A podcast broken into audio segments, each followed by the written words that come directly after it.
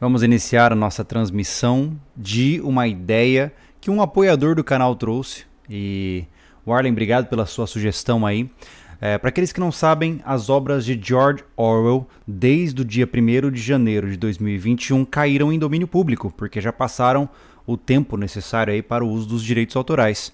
Isso significa, meus caros, que as obras como A Revolução dos Bichos e 1984 estão disponíveis para a gente poder ler para vocês.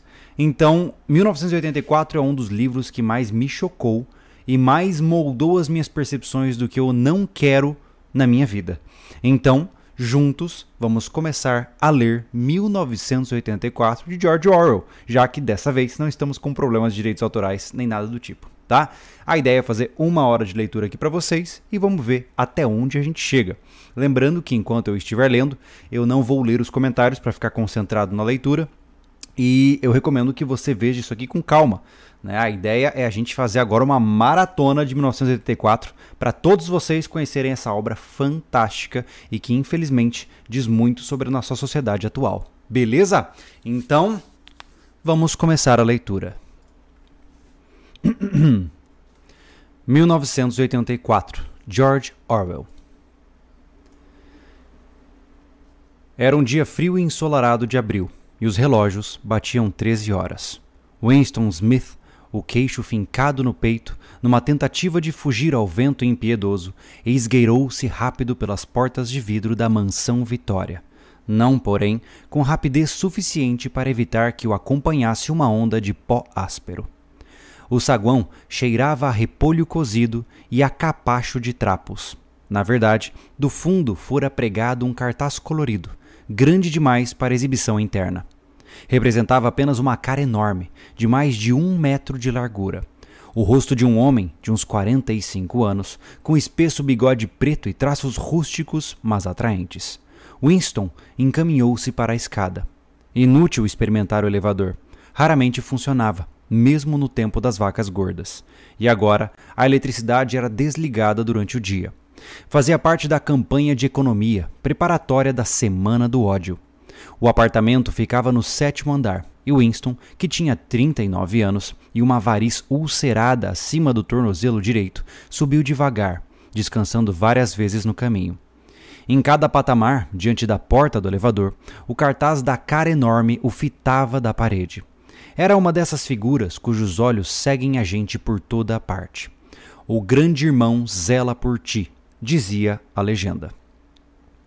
Dentro do apartamento, uma voz sonora lia uma lista de cifras relacionadas com a produção de ferro gusa. A voz saía de uma placa metálica retangular, semelhante a um espelho fosco, embutido na parede direita. Winston torceu um comutador e a voz diminuiu um pouco, embora as palavras ainda fossem audíveis. O aparelho, chamava-se Teletela, podia ter o volume reduzido, mas era impossível desligá-lo de vez. Winston foi até a janela. Uma figura miúda, frágil, a magreza do corpo apenas realçada pelo macacão azul que era o uniforme do partido. O cabelo era louro, a face naturalmente sanguínea e a pele arranhada pelo sabão ordinário, as giletes sem corte e o inverno que mal terminara. Lá fora, mesmo através da vidraça fechada, o mundo parecia frio. Na rua, Pequenos rodamuinhos de vento levantavam em pequenas aspirais de poeira e papéis rasgados. Embora o sol brilhasse e o céu fosse de um azul berrante, parecia não haver cor em coisa alguma, salvo nos cartazes pregados em toda a parte. O bigodudo olhava de cada canto. Havia um cartaz na casa de fronte. O grande irmão zela por ti, dizia o letreiro, e os olhos escuros procuravam os de Winston. Ao nível da rua, outro cartaz rasgado num canto trapejava ao vento, ora cobrindo, ora descobrindo a palavra Ingsoc. Na distância, um helicóptero desceu beirando os telhados, parou uns momentos como uma varejeira e depois se afastou, num voo em curva. Era a patrulha da polícia, espiando pelas janelas do povo. Mas as patrulhas não tinham importância. Só importava a polícia do pensamento. Por trás de Winston, a voz da teletela ainda tagarelava a respeito do ferro gusa e da superação do nono plano trienal. A teletela recebia e transmitia simultaneamente. Qualquer barulho que Winston fizesse, mais alto do que um cochicho, seria captado pelo aparelho. Além do mais, enquanto permanecesse no campo de visão da placa metálica, poderia ser visto também. Naturalmente, não havia jeito de determinar se, num dado momento, o cidadão estava sendo vigiado ou não. Impossível saber com que frequência ou que periodicidade a polícia do pensamento ligava para a casa deste ou daquele indivíduo. Era concebível, mesmo, que observasse todo mundo ao mesmo tempo. A realidade é que podia ligar determinada linha no momento que desejasse. Tinha-se que viver e vivia-se por hábito transformado em instinto, na suposição de que cada som era ouvido e cada movimento examinado, salvo quando feito no escuro. Winston continuou de costas para a teletela. Era mais seguro, conquanto até as costas pudessem falar. A um quilômetro dali, o Ministério da Verdade, onde trabalhava, alteava-se, alvo e enorme, sobre as paisagens fuliginosas. Era isso, pensou ele com uma vaga repugnância. Isso era Londres, cidade principal da pista NO1, por sua vez, a terceira entre as mais populosas províncias da Oceania. Tentou encontrar na memória uma recordação infantil que lhe dissesse se Londres sempre tivera aquele aspecto. Havia existido sempre aquelas apodrecidas casas do século XIX, os flancos reforçados com espeques de madeira, janelas com remendos de cartolina e os telhados com chapa de ferro corrugado, e os, murro, os muros doidos de jardim descaindo em todas as direções, e as crateras de bomba, onde o pó do reboco revoluteava no ar e o mato crescia a matroca sobre os montes de escombros, e os lugares onde as bombas haviam aberto clareiras maiores e tinham nascido as sórdidas colônias de choças de madeira que mais pareciam galinheiros. Mas era inútil, não conseguia se lembrar. Nada sobrava de sua infância, excepto uma série de quadros fortemente iluminados, que se sucediam sem pano de fundo e eram quase ininteligíveis. O Ministério da Verdade, ou Miniver, em novilíngua, era completamente diferente de qualquer objeto visível. Era uma enorme pirâmide de alvíssimo cimento branco, erguendo-se, terraço sobre terraço, 300 metros sobre o solo. De onde estava, Winston conseguia ler, em letras elegantes colocadas na fachada, os três lemas do partido: Guerra é paz, liberdade é escravidão, ignorância é força. Constava que o Ministério da Verdade continha 3 mil aposentos sobre o nível do solo e correspondentes ramificações no subsolo. Espalhados por Londres haviam três outros edifícios de aspecto e tamanho semelhantes. Dominavam de tal maneira a arquitetura circunjacente que o telhado da mansão Vitória era possível avistar os quatro ao mesmo tempo. Eram as sedes dos quatro ministérios que entre si dividiam todas as funções do governo: o Ministério da Verdade, que se ocupava das notícias, diversões, instruções e belas artes. O Ministério da Paz, que se ocupava da guerra. O Ministério do Amor, que mantinha a lei e a ordem. E o Ministério da Fartura, que acudia às atividades econômicas. Seus nomes, em novilíngua, Miniver, Mini Paz, Mini Amo e Mini Farto. O Ministério do Amor era realmente atemorizante. Não tinha janela alguma. Winston nunca estivera lá nem a menos de um quilômetro daquele, daquele edifício. Era um prédio impossível de entrar, exceto em função oficial, e assim mesmo atravessando um labirinto de rolos de arame farpado, portas de aço e ninhos de metralhadoras. Até as ruas que conduziam às suas barreiras externas eram percorridas por guardas de cara de gorila e fardas negras, armados de porretes articulados. Winston voltou-se abruptamente afivelara no rosto a expressão de tranquilo, de tranquilo otimismo que era aconselhável usar quando de frente para a teletela. Atravessou o cômodo, o cômodo e entrou na cozinha minúscula. Saindo do ministério, àquela hora, sacrificara o almoço na cantina. E sabia que não havia na casa mais alimento que um codeia de pão escuro, que seria a sua refeição matinal no dia seguinte. Tirou da prateleira uma garrafa de líquido incolor com um rótulo branco em que se lia Gin Vitória. Tinha um cheiro enjoado, oleoso, como o de vinho de arroz chinês. Winston serviu-se de quase uma xícara de gin, contraiu-se para o choque e engoliu-a de vez, como uma dose de remédio. Instantaneamente ficou com o rosto rubro e os olhos começaram a lacrimejar. A bebida sabia a ácido nítrico e ao bebê-la tinha-se a impressão exata de ter levado na nuca uma pancada com um tubo de borracha. No momento seguinte, porém, a queimação na barriga amainou e o mundo lhe pareceu mais ameno. Tirou um cigarro da carteira de Cigarros Vitória e imprudentemente segurou-o na vertical, com que todo o fumo caiu no chão. Puxou outro cigarro, com mais cuidado. Voltou à sala de estar e sentou-se a uma pequena mesa à esquerda da teletela. Da gaveta da mesa, tirou uma caneta, um tinteiro e um livro em branco, de lombo vermelho e a capa de cartolina mármore. Por um motivo qualquer, a teletela da sala fora colocada em posição fora do comum. Em vez de ser colocada, como era normal, na parede do fundo, onde poderia dominar todo o aposento, fora posta na parede mais longa, diante da janela. A um dos seus lados ficava a pequena reentrância onde Winston estava agora sentado, e que na construção do edifício fora provavelmente destinada a uma estante de livros. Sentando-se nesta alcova e mantendo-se junto à parede, Winston conseguia ficar fora do alcance da teletela, pelo menos no que respeitava à vista. Naturalmente, podia ser ouvido, mas, contanto que permanecesse naquela posição, não poderia ser visto em parte, fora a extraordinária topografia do cômodo que lhe sugeria o que agora se dispunha a fazer, mas fora também sugerido pelo caderno que acabara de tirar da gaveta. Era um livro lindo, o papel macio, cor de creme, ligeiramente amarelado pelo tempo. Era de um tipo que não se fabricava havia pelo menos 40 anos. Era de ver, entretanto, que devia ser muito mais antigo. Viram na vitrina de um triste bric-a-brac num bairro pobre da cidade não se lembrava direito do bairro, e fora acometido imediatamente do invencível desejo de possuí-lo. Os membros do partido não deveriam entrar em lojas comuns, transacionar no mercado livre, dizia-se. Mas o regulamento não era estritamente obedecido, porque havia várias coisas, como cordões de sapatos e giletes, impossíveis de conseguir de outra forma. Relanceara ao olhar pela rua e depois entrara, comprando o caderno por 2 dólares e 50. Na ocasião, não tinha consciência de querê-lo para nenhum propósito definido. Levaram-o para casa, às escondidas, na sua pasta. Mesmo sendo em branco, o papel era de propriedade comprometedora.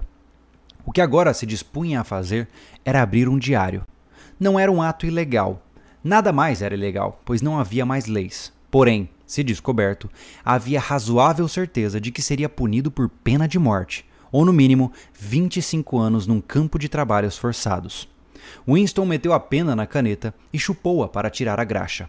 A pena era um instrumento arcaico, raramente, raramente usada, mesmo em assinaturas, e ele conseguira uma furtivamente, e com alguma dificuldade, apenas por sentir que o belo papel creme merecia uma pena de verdade em vez de ser riscado por um lápis tinta.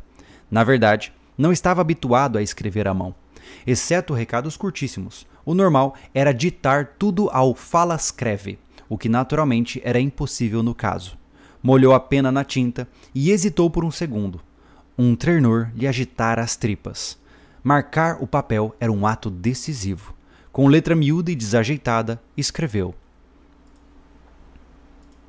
4 de abril de 1984. Encostou-se ao espaldar. Descera sobre ele uma sensação de completo desespero. Para começar, não sabia com a menor certeza se o ano era mesmo 1984. Devia ser mais ou menos isso, pois estava convencido de que tinha 39 anos e acreditava ter nascido em 1944 ou 45. Hoje em dia, porém, não era nunca possível fixar uma data num ou dois anos. De repente, ocorreu-lhe uma pergunta: Para quem estava escrevendo aquele diário? Para o futuro, os que não haviam nascido. Sua mente parou um momento sobre a data duvidosa que escrevera e de repente se chocou contra a palavra dupli pensar em novilíngua. Pela primeira vez, percebeu de todo a magnitude do que empreendera. Como poderia se comunicar com o futuro? Era impossível pela própria natureza. Ou o futuro seria parecido com o presente, caso em que não lhe daria ouvidos, ou seria diferente, e nesse caso a sua situação não teria sentido. Por algum momento, ficou olhando o papel estupidamente. A teletela agora tocava estridente música militar. O curioso era que ele parecia não só ter perdido o poder de se exprimir, como esquecido o que tinha em mente. Havia semanas que se preparara para aquele momento, e nunca lhe passara à cabeça a ideia de precisar de mais coragem. Escrever seria fácil. Tudo o que tinha que fazer era transferir para o papel o intermino e inquieto monólogo que se desenrolava na sua mente fazia anos. Naquele momento, todavia, até o monólogo secara. Além disso, a variz comichava danadamente. E não ousava coçá-la, pois quando o fazia sempre inflamava. Os segundos passavam. De nada tinha consciência, excepto da brancura do papel à sua frente a coceira acima do tornozelo, o berreiro da música e uma leve bebedeira causada pelo gin. De repente, pôs-se a escrever por puro pânico, mal percebendo o que estava registrando. A letra miúda e infantil traçou linhas tortas pelo papel, abandonando primeiro as maiúsculas e depois até os pontos. 4 de abril de 1984. Ontem à noite, ao cinema. Tudo fitas de guerra uma boa de um navio cheio de refugiados bombardeado no Mediterrâneo. Público muito divertido, com cenas de um homem zarrão gordo tentando fugir nadando de um helicóptero. Primeiro, se vê ele descendo na água que nem golfinho, depois, pelas miras do helicóptero. E daí ficava cheio de buracos o mar, perto, ficava rosa e de repente afundava como se os furos tivessem deixado entrar água. Público dando gargalhadas quando afundou. Então viu-se um escaler cheio de crianças com um helicóptero por cima. Havia uma mulher de meia idade, talvez judia, sentada na proa, com um menininho de uns três anos no braço. Garotinho gritando de medo, escondendo a cabeça nos seios dela, como se querendo refugiar, e a mulher pondo os braços em torno dele e consolando, apesar de também estar roxa de medo. Todo o tempo cobrindo ele o mais possível, como se os braços pudessem protegê-lo das balas. Então, o helicóptero soltou uma bomba de 20 quilos em cima deles. Clarão espantoso e o bote virou cisco. Daí, uma ótima fotografia de um braço de criança subindo, subindo, subindo. Um helicóptero com a câmera no nariz deve ter acompanhado e houve muito aplauso no lugar do partido.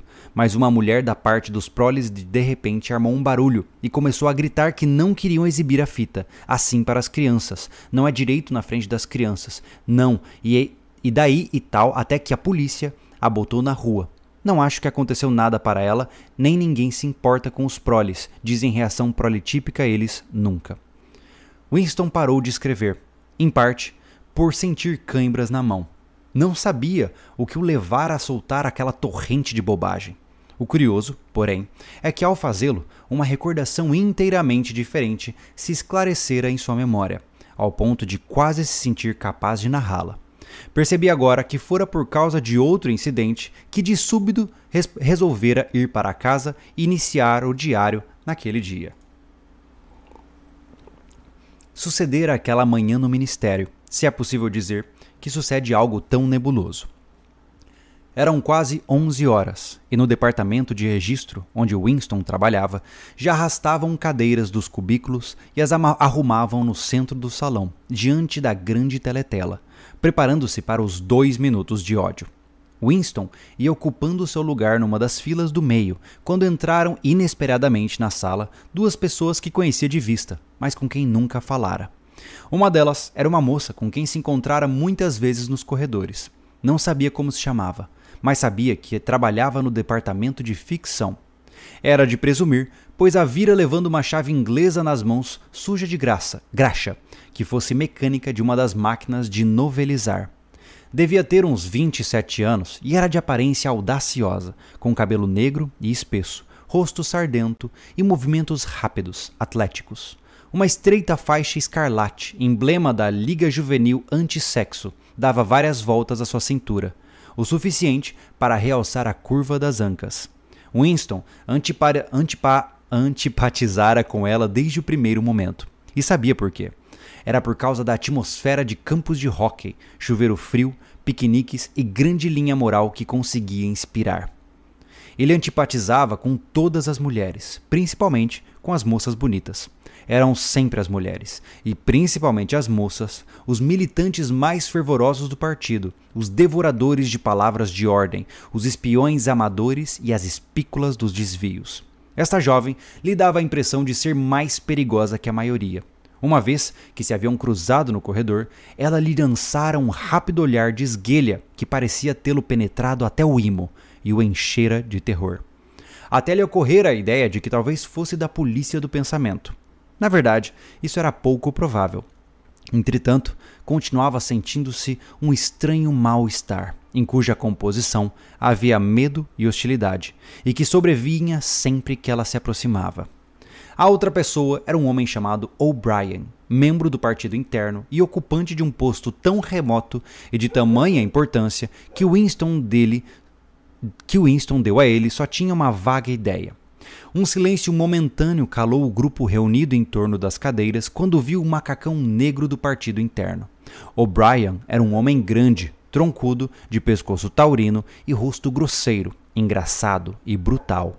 Apesar de sua aparência temível, tinha maneiras até distintas.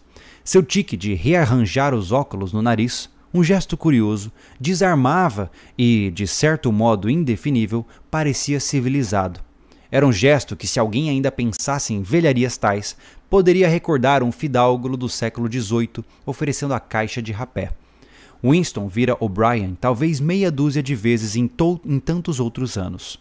Sentia-se fundamente atraído por ele, e não apenas por se sentir intrigado pelo contraste entre urbanidade de O'Brien e o seu físico de pugilista. Era muito mais por causa da crença secreta, ou talvez não chegasse à crença, fosse mera esperança, de que não era perfeita a ortodoxia política de O'Brien. Havia em sua fisionomia algo que dava essa impressão. Ou ainda, talvez não fosse ortodoxia o que estava escrito em seu rosto, mas apenas inteligência. De qualquer forma, tinha o aspecto de ser pessoa com quem se podia conversar, se fosse possível fraudar a teletela e, falhar-lhe e falar-lhe a sós. Winston jamais fizera o menor esforço de verificar sua posição. Na verdade, não havia maneira de o fazer. Naquele momento, O'Brien olhou o relógio pulseira, viu que eram quase 11 horas e, evidentemente, resolveu ficar no departamento de registro até acabarem os dois minutos de ódio. Sentou-se numa cadeira da mesma fila que Winston, a dois passos dele. Entre os dois, encontrava-se uma mulherzinha de cabelo cor de areia que trabalhava no cubículo contíguo. A moça, do cabelo escuro, ocupou uma cadeira logo atrás. Mais um instante e um guicho horrendo, áspero, como de uma máquina monstruosa funcionando sem óleo, saiu da grande teletela. Era um barulho, de fazer ranger os dentes e arrepiar os pelos da nuca. O ódio começara. Como de hábito, a face de Emmanuel Goldstein, o inimigo do povo, surgira na tela. Aqui e ali houve assovios entre o público. A mulherzinha, de cabelo cor de areia, emitiu um uivo misto de medo e repugnância.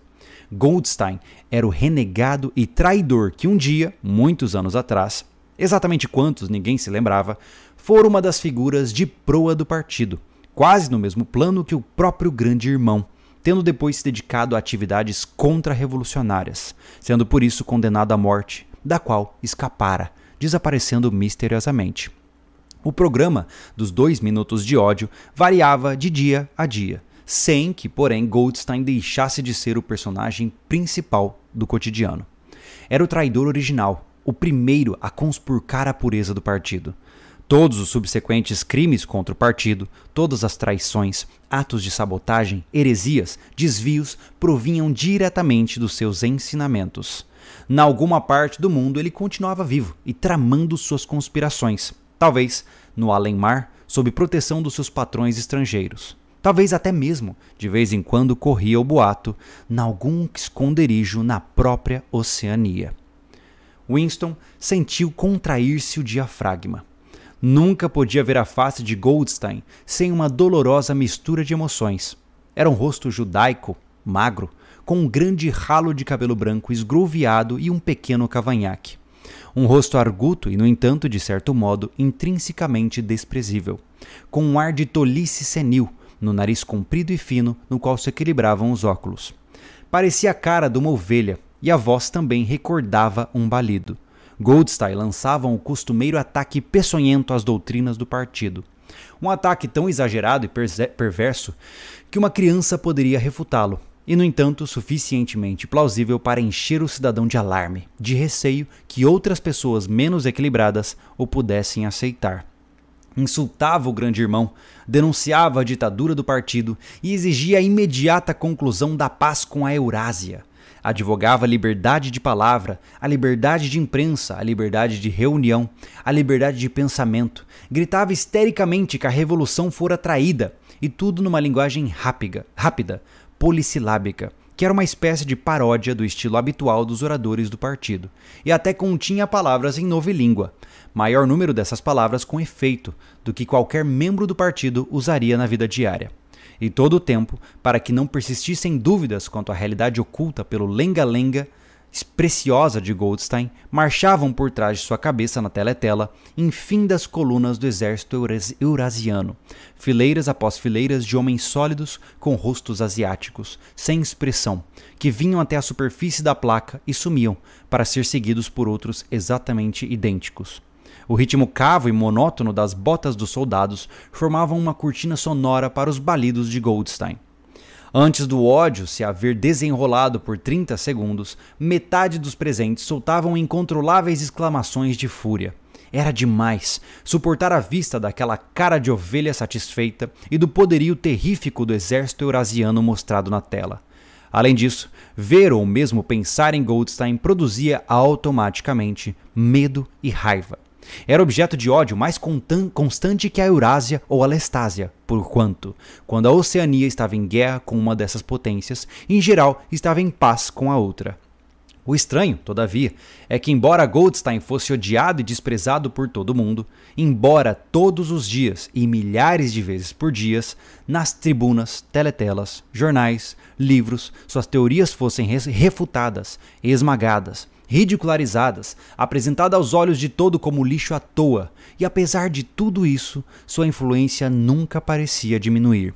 Havia sempre novos bocós esperando para ser seduzidos. Não se passava dia sem que espiões e sabotadores, obedientes às ordens dele, não fossem desmascarados pela polícia do pensamento. Era comandante de um vasto exército de sombras, uma rede subterrânea de conspiradores dedicadas à derrocada do Estado. Supunha-se que se chamava A Fraternidade. Murmurava-se também a respeito de um livro terrível, um compêndio de todas as heresias, escrito por Goldstein e que circulava clandestinamente aqui e ali. Era terrível, um livro sem título. Referiam-se a ele simplesmente por O Livro.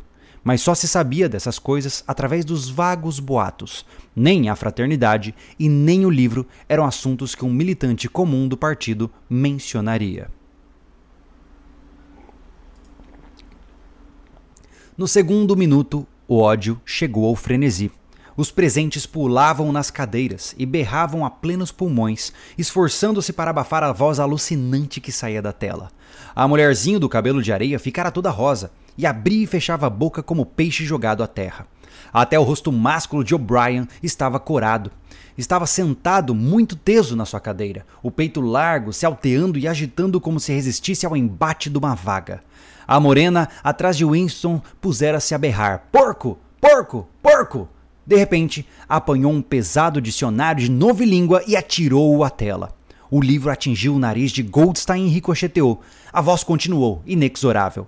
Num momento de lucidez, Winston percebeu que ele também estava gritando com os outros, os outros e batendo o calcanhar violentamente contra a travessa da cadeira. O horrível dos dois minutos de ódio era que, embora ninguém fosse obrigado a participar, era impossível deixar de se reunir aos outros. Em 30 segundos, deixava de ser preciso fingir.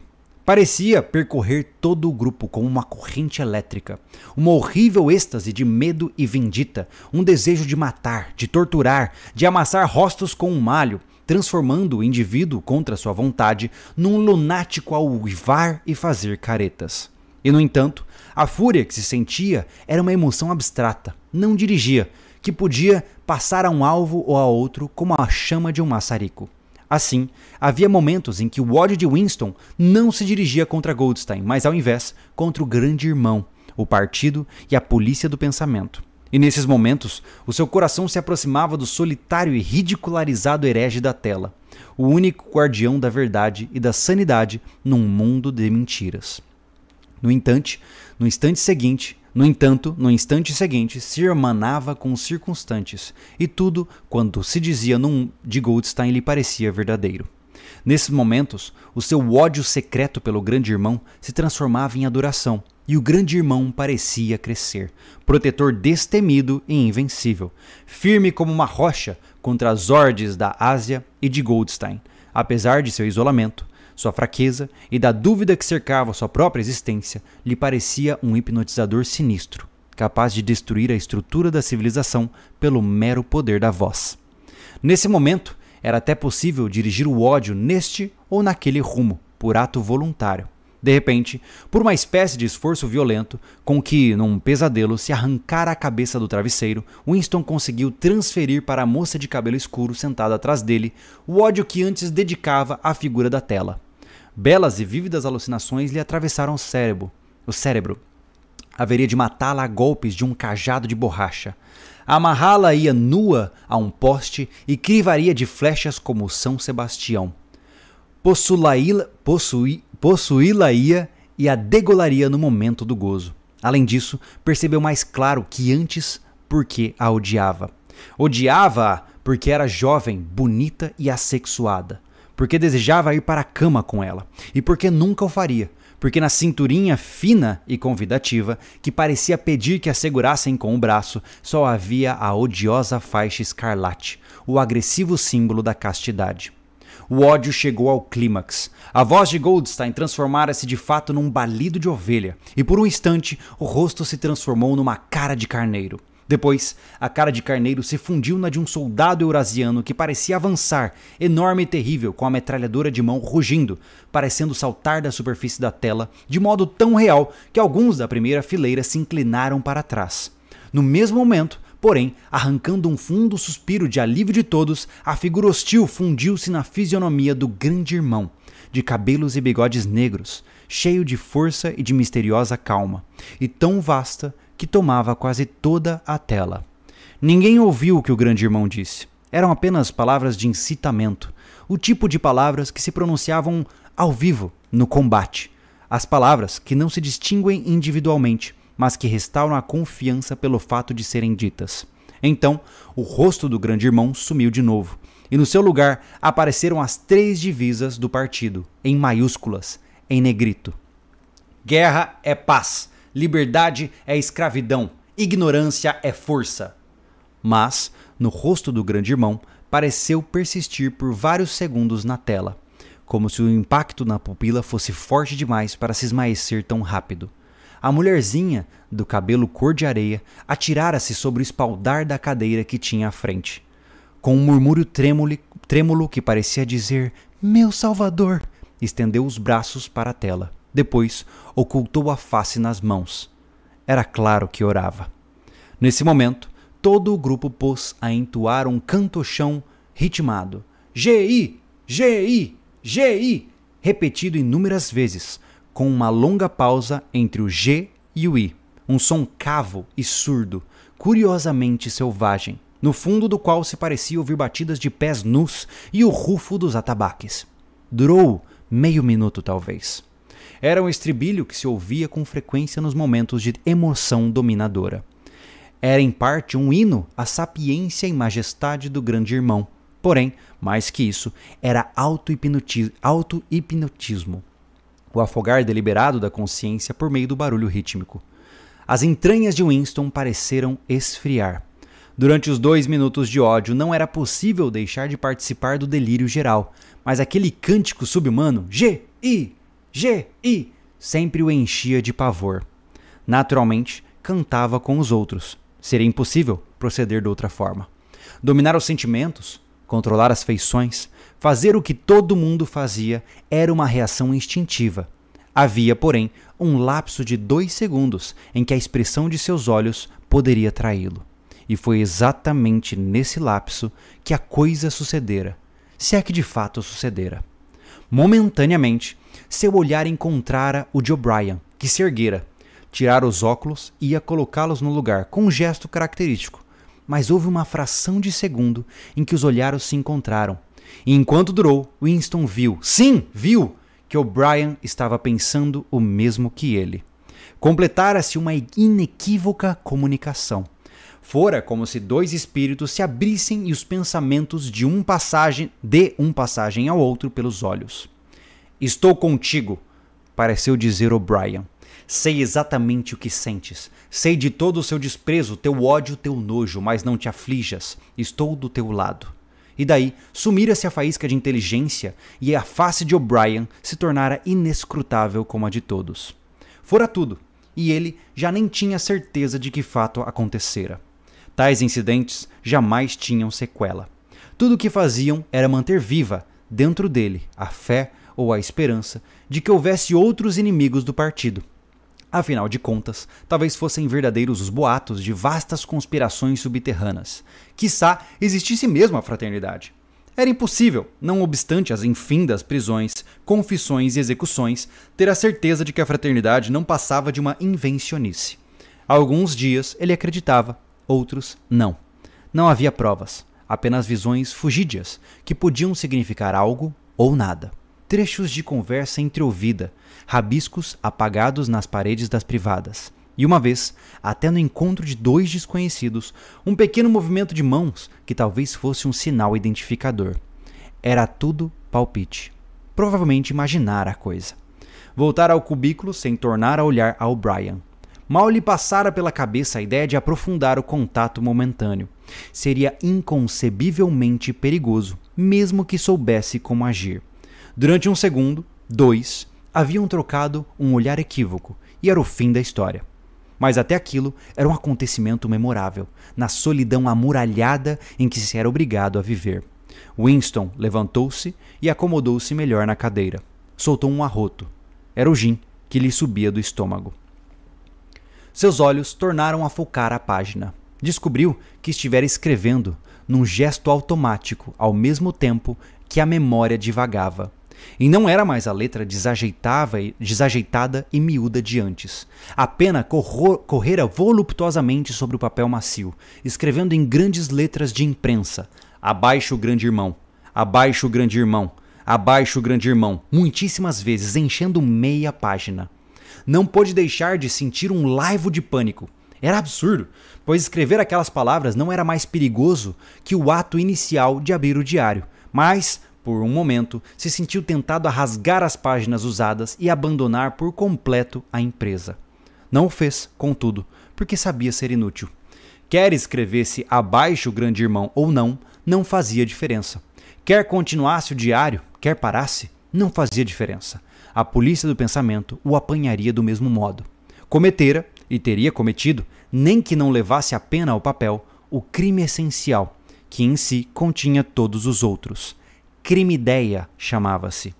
O crime-ideia não era coisa que pudesse ocultar.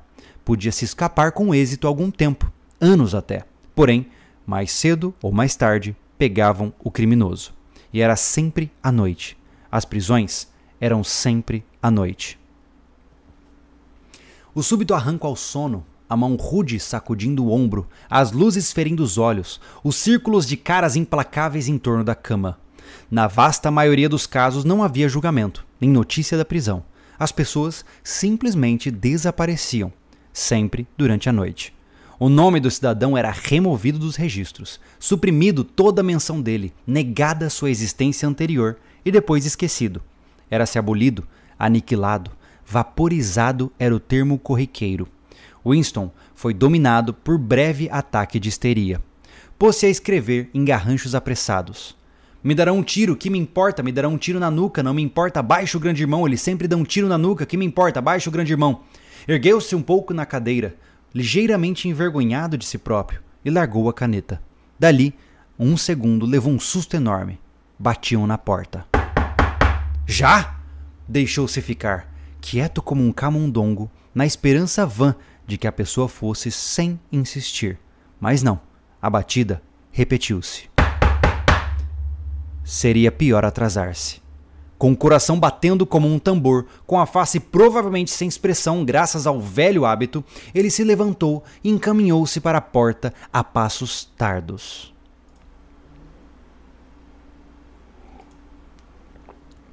Quando pôs a mão no trinco, viu que o deixara o diário aberto na mesa. Abaixo o grande irmão, lia-se em toda a página, em letra quase visível da porta, de tão grande cometeram um erro incrivelmente estúpido. Percebeu, entretanto, que, mesmo no seu pânico, não quisera sujar o belo papel creme, fechando o caderno sobre a tinta fresca. Respirou fundo e abriu a porta. Instantaneamente, uma vaga de alívio o dominou. Uma mulher incolor, insignificante, de cabelo ralo e pele encarquilhada, surgiu no vão. Oh, camarada, disse num gemido soturno, ouvi tua chegada. Acha que podes vir dar uma olhada na minha pia de cozinha? Entupiu. Era a senhora Parsons, esposa de um vizinho do mesmo andar.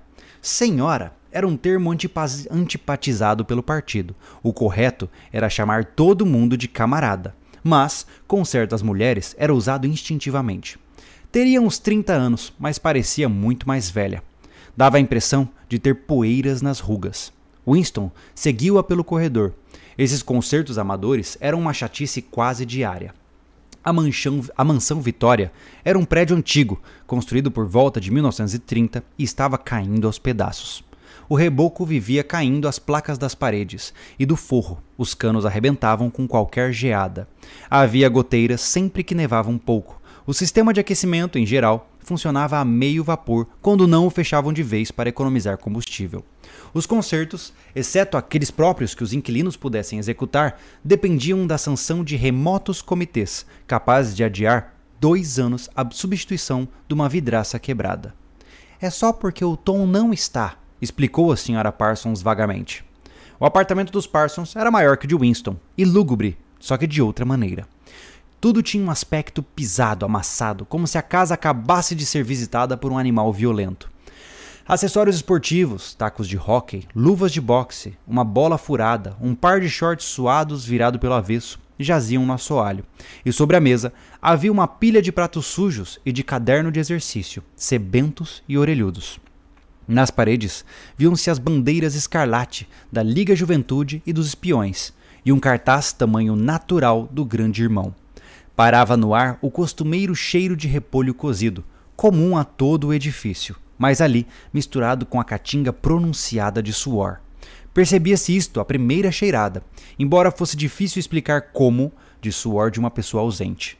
Noutra sala, alguém, como um pente e um pedaço de papel higiênico, estava tentando acompanhar a música militar que, anda, que ainda saía da teletela.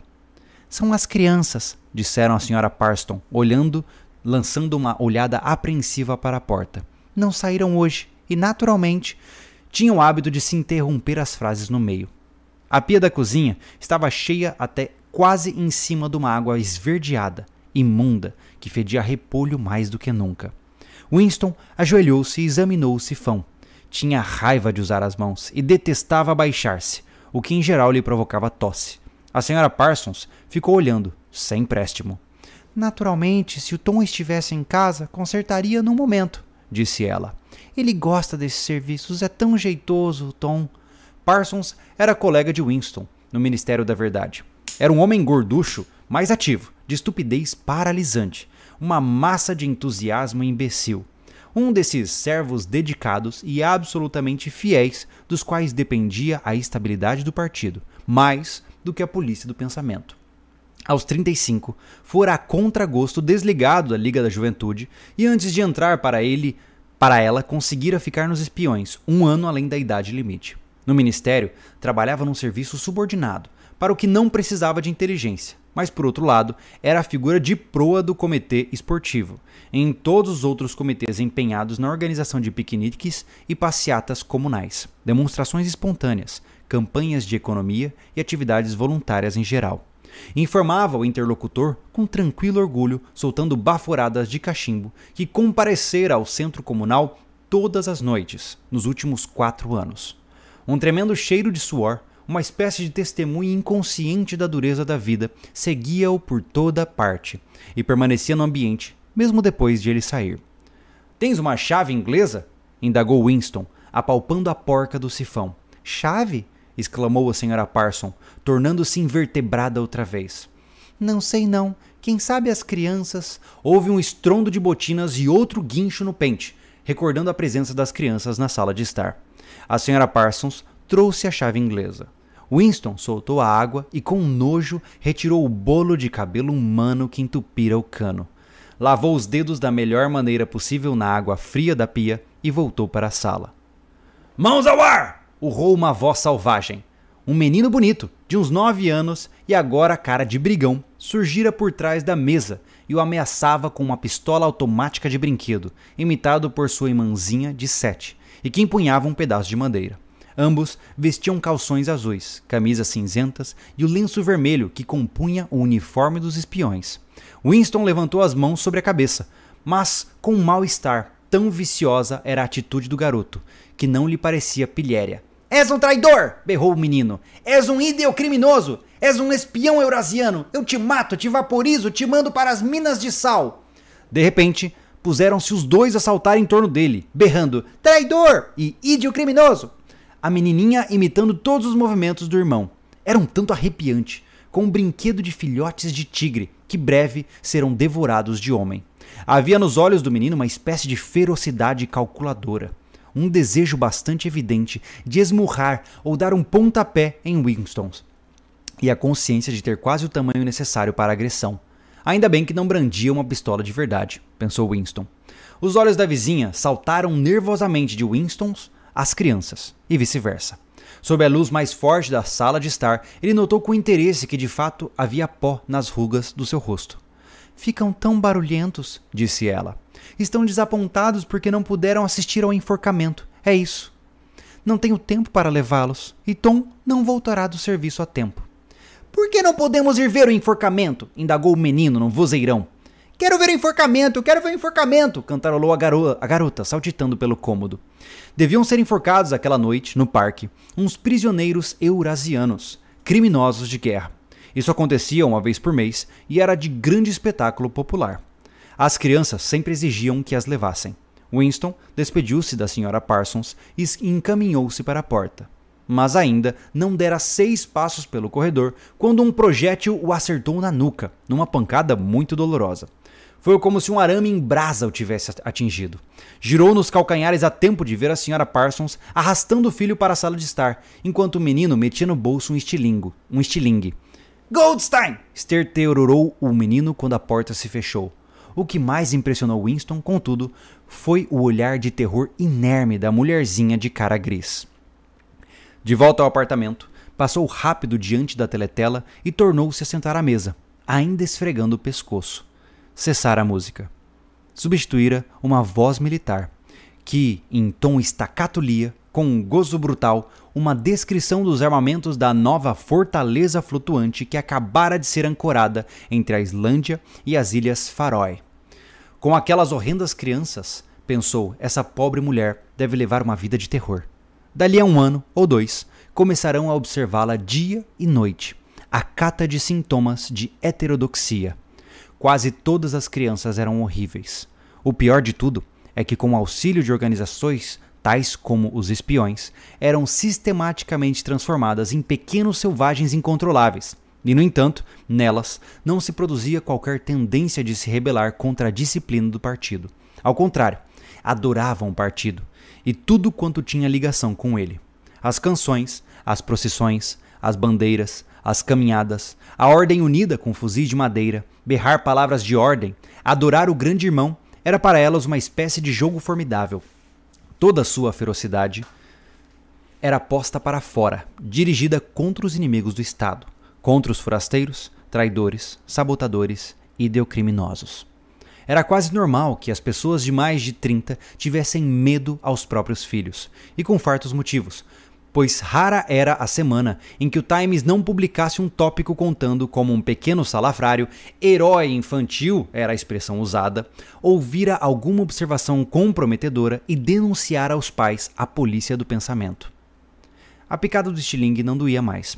Winston segurou a caneta, desanimado, indagando de seus botões se encontraria mais o que registrar no diário. De repente, começou a pensar em O'Brien. Anos atrás, quantos anos? Devia ter uns sete. Sonhar estar caminhando num quarto escuro como breu, e alguém, sentado ao seu lado, dissera ao senti-lo passar: Tornaremos a nos encontrar onde não há treva. Fora dito baixinho, sem ênfase, uma declaração, não uma ordem. E ele continuara, sem parar. O curioso é que, na ocasião, no sonho, as palavras não o haviam impressionado maiormente. Somente mais tarde e aos poucos é que tinha um ganho significação. Não podia lembrar agora se fora antes ou depois do sonho que virou Brian pela primeira vez. Nem se lembrara de quando identificar aquela voz como de O'Brien. Fosse como fosse, existia identificação. O'Brien lhe falara na escuridão. Winston nunca conseguira ter certeza.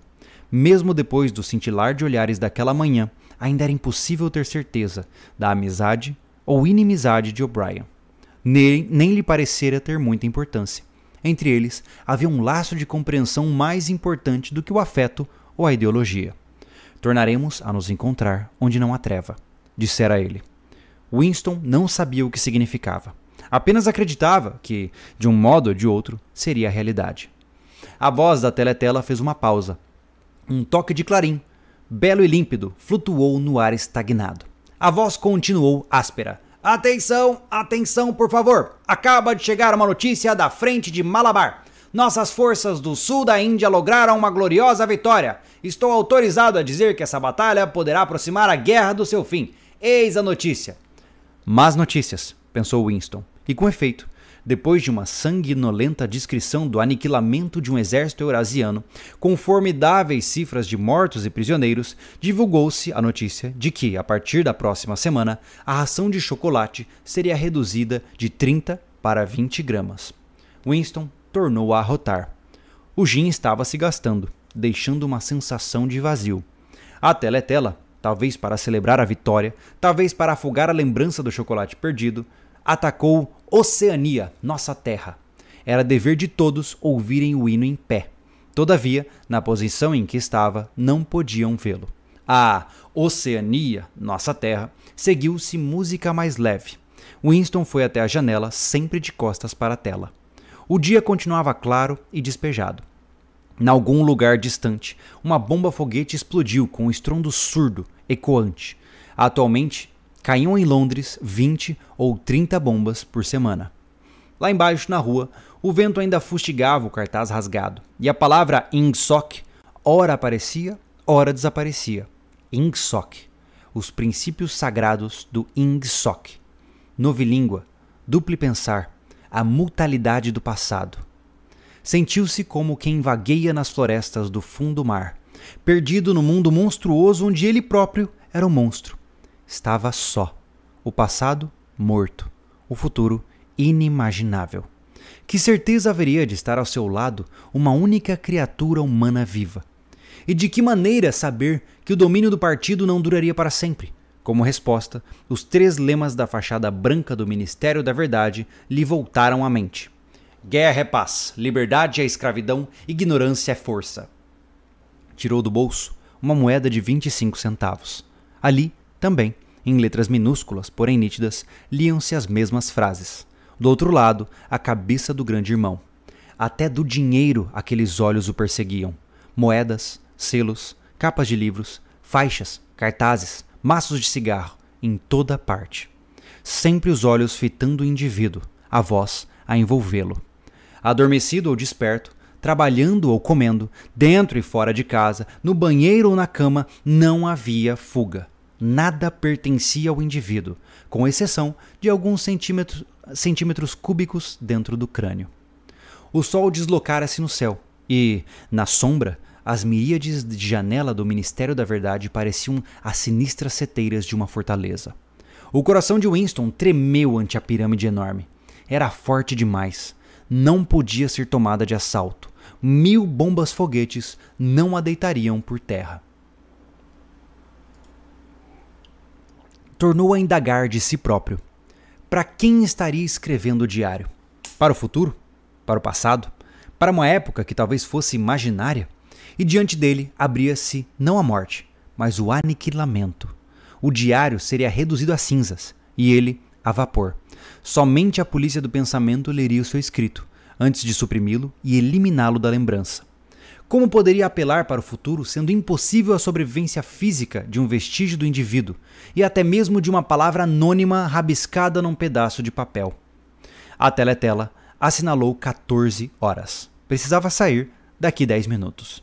Tinha de estar de volta ao serviço às 14h30. Curiosamente, o suar das horas pareceu lhe dar-lhe um novo ânimo. Um, um novo ânimo. Ele não passava no fantasma solitário, exprimindo uma verdade que ninguém jamais ouviria. Mas enquanto a espremisse, a continuidade não seria interrompida.